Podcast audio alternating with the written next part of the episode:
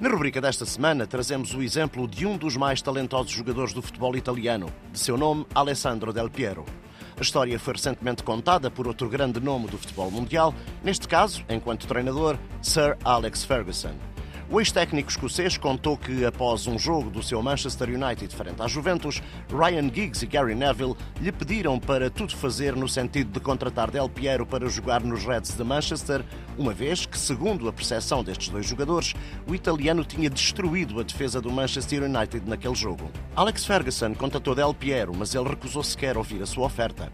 Mais tarde, em 2006, quando a Itália venceu o Mundial e com o caso Calcio Caos que levou a Juventus à descida de divisão, Ferguson voltou a contatá-lo para que ele fosse jogar na sua equipa, sabendo que nessa altura o Real Madrid também o queria. Ferguson estava seguro de que Del Piero acabaria no United ou em Madrid, convicto de que o jogador de tamanha qualidade e prestígio não quereria jogar na Série B italiana.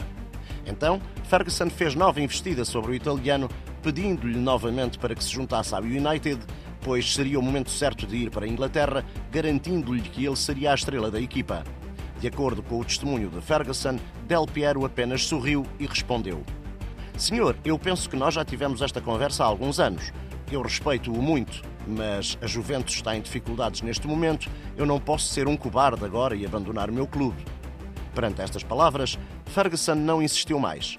Reconheceu antes a nobre atitude do jogador, que preferiu ficar e ajudar o seu clube de coração a regressar à Série A, em vez de assinar pelo Manchester United ou pelo Real Madrid.